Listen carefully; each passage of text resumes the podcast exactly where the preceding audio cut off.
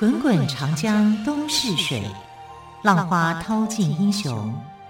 是非成败转头空。古今多少事，都付笑谈中。陪你说历史，汪培制作主持。欢迎朋友们收听今天的《陪你说历史》节目，我是汪培。同样再次为朋友们邀请到历史专栏作家于远炫老师来到我们节目当中。老师好，主持人好，听众朋友大家好。好，老师在昨天的节目当中有提到哦，汉昭帝英年早逝，对，在二十一岁，人生正要绽放光芒的时候过世。那之后是谁来继承呢？哦，这个就大问题了，这就说来话长了。对，真的是说来话长，因为那个时候，因为他没有留下子嗣啊，是啊，对不对？他才二十一岁，那你要从这个皇族里面去找，对不对？那皇族里面呢，有一个是汉武帝的儿子，叫做刘须。但是刘须这个人，汉武帝在在世的时候，活着的时候都不不喜欢这个小孩，所以呢，这个霍光就干脆就把他逼死。把他逼死以后，他就想找到的是这个李夫人的孙子，也就是刘贺。嗯、我们好几次都有讲到刘贺，刘贺这个人，海昏侯嘛，对，对啊，那他就是因为做了一千多件的伤天害理的事情，然后就让、这个、老师关于这一点，我真的觉得欲加之罪，何患无辞？哎，但不管怎么，怎么可能他在位才二十七天就做了一千多一千多件错事呢？就让霍光觉得讨厌嘛，因为处处针对霍光嘛。啊，但霍光也不是什么省油的灯啊！皇帝新皇帝要来针对他，他也会去废掉他啊！所以你要知道，他废了皇帝哦，他立了这个皇帝，要废了这个皇帝，然后都是他的话，因为也是他主张说要立刘贺的，就没想到后来二十七天的时间而已，就把刘贺给废了。那你刘贺废了，你要再去找，问题是汉武帝的儿子没了，对不对？然后你现在要去找谁呢？后来他们就想到，哎呀，还有一个人可以找，这个人是谁？汉武帝的曾孙子。汉武帝的曾孙子。对，因为汉武帝这个晚年的时候呢，就发生了巫蛊之祸，然后把他的太子刘据给害死，对不对？嗯、那刘据那个时候其实他已经是一个很老的太子哦，你不要把他想成说太子很年轻哦，他那时候已经很年长了。为什么很年长？因为汉武帝活得很久嘛。啊，他很长寿啊，然后这个，所以他的孙子都有了，啊，刘据的孙子都有了，他儿子都生小孩了，啊，那但是问题是，他生的这个孙子就很可怜了，因为被牵连，所以呢，从小他不是住在皇宫里面，是住在监狱里面，啊，对，住在监狱里面呢、啊，对呀、啊，因为巫蛊之祸的牵连呐、啊，他被当作是罪犯，所以就算是刚出生的婴儿。你也要被在这个监狱里面去坐牢，啊，所以那时候监狱有一个这个官吏，哈吏小吏啊，叫做丙吉。那丙吉这个人呢，就觉得说这小孩子很很可爱，但是身世也很可怜，就帮他取了一个名字，叫什么呢？叫做病已，刘病已，已就是已经的已，就是说病就是生病的病吗？就是你这个小孩呢，病已经好了。哦，我跟你解读相反，已经生病了，病已，病已经好了，病已就病已经好了、哦、啊。这个就是中国文字的奥奥妙。对，如果他叫刘已病的，就是已经生病了。对，啊，刘病已就是病已经好了。好了哦，对对，保保佑他这个在监狱里面哈，就是呃身体健康啊，不会因为监狱环境比较糟嘛，你也不可能对他特别好，但他的确对他特别好，他还找了两个这个监狱里面的女囚犯去照顾他。你不可能找正常人嘛，一定是找女囚犯嘛，哈、嗯。那女囚犯她一定也会去挑，就是说找两个，就是呃品性看起来是比较好的，比较好。囚犯都没有真的很好的，对，我就这样，囚犯品性会很好吗？孩子嘛，小孩子，你、哦、你婴儿，你一个天性母性一定有啊，这是不会真的，而且他对他一定是在旁边呃照顾着啊，就是不让这个孩子，因为他知道这个孩子身份特殊。啊，他算起来是谁呢？是汉武帝的曾孙。汉武帝的曾孙还住在监狱里面，也真的太可怜了。他就很可怜了。嗯，好，那一直到他几岁的时候才获释呢？四五岁的时候，那时候就是整个太子刘据的冤案啊，已经平反了。啊，平反了以后呢，他才这个出来。而且你知道吗？那时候汉武帝还在，汉武帝还在的时候，有人就去告说：“哎，长安城的监狱里面有一股天子之气。”很奇怪吧？反正就是都是在随便人家讲嘛，随便人家在讲。一个小孩子天子之气啊，那反正就是在说刘病已。那刘病已呢，这个回复到他的这个，虽然已经冤狱平反了，可是他就不是他，等于是流落在外面的王孙，嗯、流落民间就对，对，流落民间了啊，就没有再进入京城了哈。所以呢，他是从小生活在民间，他在民间长大，所以民间的孩子长大就不一样哦，他就什么都会，什么苦他都吃。啊，然后这个他要跟大家一起生活，啊，对对对，然后这个监狱的这个说救他一命的这个丙级对他非常好啊，就一直在照顾他的生活起居。他一开始也没有跟他说你到底你的身世是什么，因为他自己也可能不知道。等到他，啊、所以刘病已他一开始不知道他自己是皇孙就对了。他是一个小婴儿，他怎么知道说我是一个皇孙呢？我是我的曾祖父叫做汉武帝啊，这不晓得嘛啊，我的我的祖父啊叫做是太子。啊根本不知道这件事情，等到他慢慢的长大了，他才晓得，啊，说原来自己是有这个高贵的皇族的身份的。可是他流落民间的时候呢，其实就是跟一边一般民间啊去这个生活在一起。那他很喜欢吃饼，但是很奇怪一件事情，哈，就是说他只要去哪一家卖饼的饼店吃那个饼，那家店就会发财。呃，非常好，大家去哪一家卖 哪一家就会发财，那一定大受欢迎啊！他很受欢迎啊，对啊，因为这个小伙子来吃过我的饼以后，我就大卖。有人就讲这叫天子命嘛，天子气嘛，哈、嗯，所以去的地方就就给人家带财就对了啦。对，原来吃什么你就会赚什么，这样这种人家大受欢迎。对，所以他他其实这个在民间风评很好。然后他大概十七八岁的时候啊，就是喜欢的一个女孩子啊，姓许。他的爸爸哈，就是一样是在监狱里面，所以他对监狱还蛮有感情的。就从这个监狱里面的这个小官吏哈，身上有一个呃姓许的啊，这个小官吏，他的女儿很漂亮，啊就很喜欢他。然后这个姓许的这个官吏就在想说，你的气质这么好，因为他其实呃长相不错啊，然后他有八尺两寸高。八尺一尺，在汉代大概二十三公分，所以算起来也有一一七零一八零左右。他是哎，这个在监狱里面长大的孩子被养得很好啊，所以被照顾的很好，对，被照顾的很好。再加上因为他在不是那么富丽堂皇的地方长大，养尊处优的地方长大，他自己也吃得了苦哦。对，他并不养尊处优，透过锻炼，反而让他自己过得更好。对，然后他是好的坏的他都学。嗯哼，啊，因为这市场上面有一些什么偷鸡摸狗的事情，他也会都懂。所以他是真的来自于民间的，都喜欢吃饼干，又喜欢吃饼啊，吃饼的只要他吃过就一定会卖。哎呀，你看、这个、这个真的太奇特了，我真的觉得，我就觉得会不会是穿凿附会还是真的？哎哎、欸，可是说真的，有些人真的就带有那种运气耶。是啊。所以他后来就喜欢这个姓许的这个呃平民百姓嘛，啊，因为那时候他也是平民啊，好，所以这个女孩子很漂亮，叫做许平君，他就跟许平君结婚了，大概十八岁的时候跟他结婚了。那结婚以后呢，这个传播景生家哦，你看这个都走大运？都走大运，人家就来迎接他，要他去当皇帝。他一定吓，他有没有吓死？吓坏了！我我我当皇帝？对啊，因为他的事情，丙吉就有回报给这个霍光嘛，说其实这个刘据的孙子啊，在监狱里面。在民间就是卫子夫的儿子哦，刘据对对，对不是卫卫子夫的儿子是刘据，刘据对吧？所以卫子夫等于是汉宣帝的曾祖母，曾祖母嘛，对哈，对，所以你看曾祖父、曾祖母都是这么样赫赫有名的哈。就汉宣帝都在想，哎，他那时候他不叫汉宣帝，叫刘病已，嗯然后刘病已呢，就人家要接他去当皇帝，一开始也不是从皇帝开始当了，就是给他一个啊称他。给给他一个侯爵的位置，然后之后没多久就登基当皇帝了。哈，那这这个是一个好的人选啊？为什么呢？霍光也欣赏他，因为他这个时候成年了，他已经是一个成年人，他又有这个呃民间的历练，所以他的做法跟刘贺完全完全不一样。他没有针对他，他是非常尊重跟礼遇霍光的，因为是霍光让他当皇帝的。对，而且。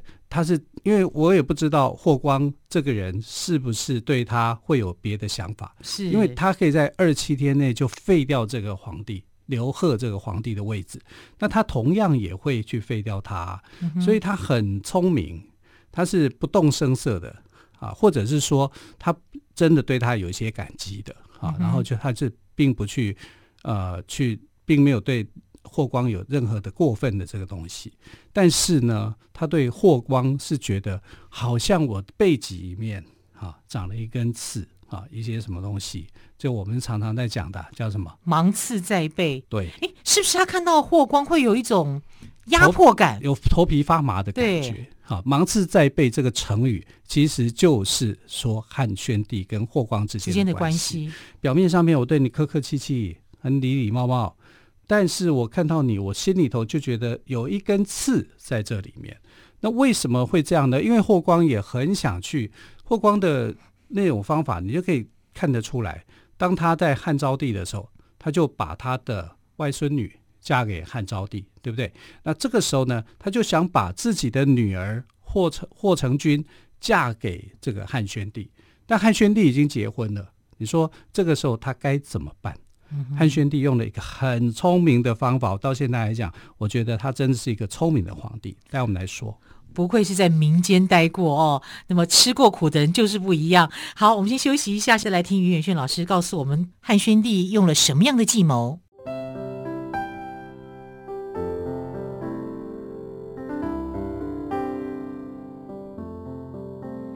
听见台北的声音，拥有颗热情的心，有爱与梦想。的电台，台北广播 FM 九三点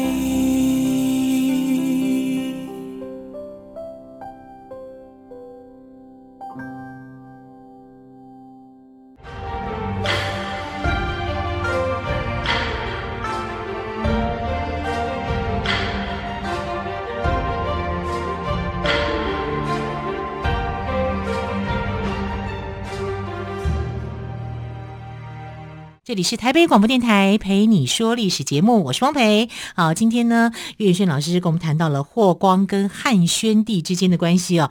老师，刚刚你谈到了“芒刺在背”这四个字的典故由来，也谈到了说有一个计谋成功化解了，可不可以就这个部分来跟大家来做补充？其实这都是对霍光的不放心呐、啊。嗯哼，因为虽然是霍光立了他。可是呢，他对他始终是有介意的，因为他把前任的这个皇帝给废掉了，二十七天而已，刘贺就被废了。会觉得他的权力太大了。对，所以呢，一开始的时候，霍光呢，大概是有一点想要去试试看，哈，到底汉宣帝对他态度怎么样？他就说：“哎呀，我要把政权还给你。”那汉宣帝说：“不要，不要，不要，千万不要啊！你做的很好，你继续。”不但这个没有接受，而且还要他呃所有的大臣，你们呢把所有的事情先跟霍光报告，再来跟我说，凡事先经过霍光。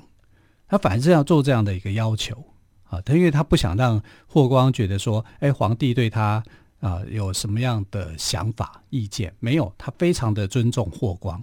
当然，从正面角度是霍光，那从负面角度来讲，就是他在做一个防备，他防备心是很重的啊。所以霍光呢，后来也因为这样子啊，他就权力非常的大，更大了，大到什么程度你知道吗？霍家有权又有钱，霍家的子弟啊，去挥金如土，连霍家的家奴都嚣张的要命啊。那时候有一个大臣叫做魏相。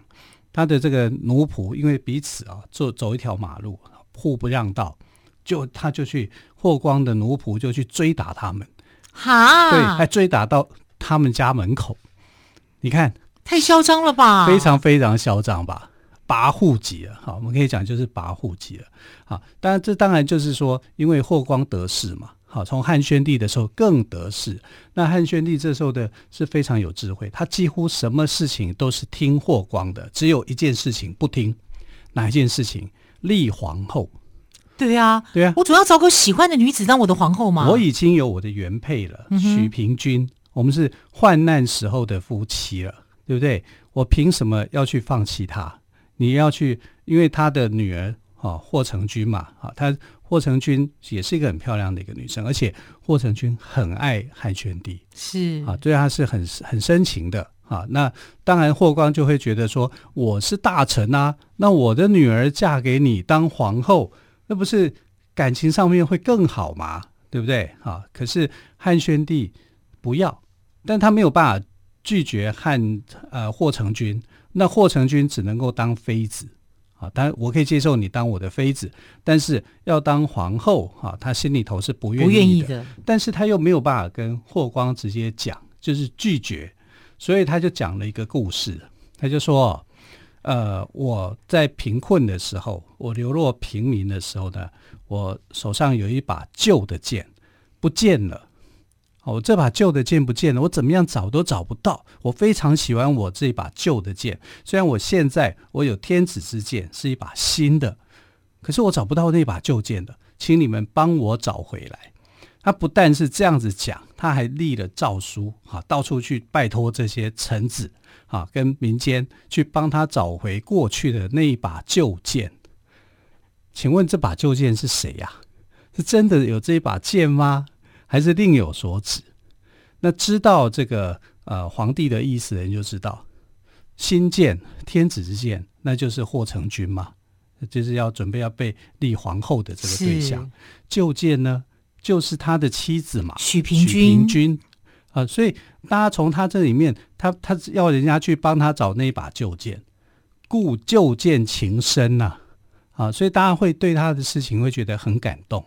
要是我会很感动啊，这么顾念旧情。对，他也没有去说霍光怎么样啊，或者霍成君怎么样啊。我只是珍惜我的我的感情而已。我喜欢这把旧剑，我跟他有感情，有很深厚的感情，我要把它找回来。所以听了我都感动了。所以他没有跟霍光去正面去反驳，很聪明啊。啊，我要是霍光，我会知难而退。耶。是你何必要硬碰硬呢？所以霍光就知难而退。他知道，因为这个是汉宣帝用一种隐喻的说法说出来的，嗯、就就得到了所有的大臣的支持跟尊重。对，就是我帮你去找回那把旧剑，哈，所以就把许平君给接下来，然后许平君就当了皇后。皇后，哇，好棒哦！所以。汉宣帝是有头脑的皇帝，嗯、他跟刘贺完全不一样。刘贺非常的冲动，他就是想要去干掉这个霍光，但他不会，他不但礼遇他啊，但是只有一个立皇后这个事情，我要自己做主。嗯哼，你看汉宣帝就没有像汉这个不汉昭帝就没有像汉宣帝那样去争取他自己在婚姻啊，在的自主。对啊，他就争取到。啊，我的皇后就是许平君，她不只是我的旧爱，还是我的真爱。嗯哼，有谋略了，对，也沉得住气。可是对于霍成君来讲，霍成君其实是有点难过，因为他也很喜欢汉宣帝。汉宣帝就是那种气宇轩昂的那种皇帝啊，然后又呃，整个来讲，因为他在民间历练过，就是完全不一样。他没有那种纨绔子弟的那种气息。霍成君也很爱他。但两个女人当中，她的选择当然就是许平君啦，啊！可是霍成君的这种哈、啊、失落感哦、啊，让他的妈妈就很介意。哎，就是霍光的这个夫人，霍光的夫人叫做董显啊。这个董娘呢，就非常的坏，因为妈妈就疼女儿啊。她不只是疼女儿，她自己的权力欲望很也很高，对，对很大。她出去坐的那个轿子，比皇后的排场都还大啊！太重排场，对，太重排场啊，就是因为。有钱人嘛，有钱有势嘛，所以他就觉得天下就是我们的啊，就是我们霍家的啊，啊，所以这个呃霍光没有把自己的老婆给管好，他做了很多伤天害理的事情。他做了哪一件事情呢？许平君进入宫来变成了皇后，他就觉得是我的女儿才才叫皇后，你根本不配啊！但是他又没有办法去拆散呐、啊。没办法去拆散的时候，后来许平君就怀孕了，怀孕要生孩子啊。那孩子生下来以后，但是他这个唯一的孩子，后来就是后来的汉元帝啊。然后他生下来以后呢，那你不是要调理身体嘛？他就去买通了那个女官下毒，好过分哦！对，然后就把他毒死，把许平君毒死啊！把许平君毒死，对，那小孩子变孤儿了，是，才生下没多久，没有妈妈了，没有妈妈，对。哦，好过分哦，非常的过分呐、啊。对啊，呃、那但那个时候汉宣帝呢，呃，也很伤心，他非常的难过。那他知道吗？他不知道。问题是他不知道，因为下毒你会偷偷的做啊。对呀、啊，他不可能光明正大。哎，我要下毒了，对啊。对啊，然后他这个下毒呢是有技巧的，他不是说我用了一把用的那个什么砒霜啊，或者什么之类的。对对对对，他就是用一个孕妇、产妇呃这个生产以后不能碰的一味的药材，把它加进去，就害死他。这种在《后宫甄嬛传》见多了，对，《后宫甄嬛传》应该是后期吧，一堆药物，对，应该是学他的吧，对对对对对对对，啊，所以他就用了这个药物上面的控制，去害死的许平君，让害许平君，哈，让他，然后说法就是说他是难产而死，因为难产，因为生孩子是女人的这一个劫难，一个很大的关卡，很大的关卡。那这样子对这个汉宣帝来讲，他就。解释上面来讲就没问题啊，好、嗯，就呃董显所做的这个过分的事情就没有人知道。那后来为什么会被知道？因为他们自己要去害汉宣帝的时候，把这个计谋给说出来。他们还要去害汉宣帝啊？是啊，好怪哦。就是他不是希望把女儿嫁给汉宣帝吗？要害他干嘛？后来因为霍光去世了哦、啊，霍光去世以后，他们想要保住自己的权位嘛啊，那因为呃汉宣帝就一个一个拔除嘛。要把他们的势力给拔除，然后他们就觉得你要拔除我，我就先要来这个挑战你啊！因为反正你的夫人也是被我害死，要害死你好像也容易，好就就这样。所以后来汉宣帝有知道吗？汉宣帝后来就知道了，道了对，他不难过死了，是他非常的非常气愤跟难过。但最无辜、最可怜的就是霍成君啊，嗯、因为霍成君完全不知道他妈妈做、这个、做这样的事，对，然后他又很爱汉宣帝，但汉宣帝。从这件事情发生以后，他知道了以后，我的皇后原来是被你的母亲害死的。那看你都不想多看一眼，会啊，要是会这样子，啊，会这样子，他就把他冷落了，打入冷宫。他也没有杀他了，啊，但就是把他打入冷宫，然后让这个霍成君郁闷而死。所以这个妈妈在做什么呢？你如果真的爱女儿，你应该保护她嘛。对呀，对呀。所以霍光整个家族来讲，他的命运就很悲惨呐。霍光就是去世以后，整个霍家的那种就变掉了啊。因为霍光生前是很受到汉宣帝的重视的、尊重、尊重的。不管汉宣帝对他是不是芒刺在背，好、嗯，但是呢，他就是礼遇有加。好，等到你们呃这个。霍光过世以后，就没想到你们霍光家族的人做了这些呃非常奇怪的事情啊，甚至想要造反。那当然就是要铲除啊！可是汉宣帝还是看在霍光的面子上面呢，没有那么样的赶尽杀绝，至少还保留了霍光的这样一个荣耀。是好，霍光在病重的时候，嗯、汉宣帝还为他伤心掉泪，是真着真心的眼泪吗？还是鳄鱼的眼泪？我们就不知道了。至少呢，芒刺不见了，就不会再背了哦。霍家呢，就只能等着被汉宣帝有计划的收拾了。好，非常谢谢岳轩老师今天跟我们说霍光跟汉宣帝的的故事，同时也让我们知道“芒刺在背”这个这句成语典故的由来哦。老师，谢谢喽，谢谢亲爱的朋友，我们就下个星期一再会，拜拜。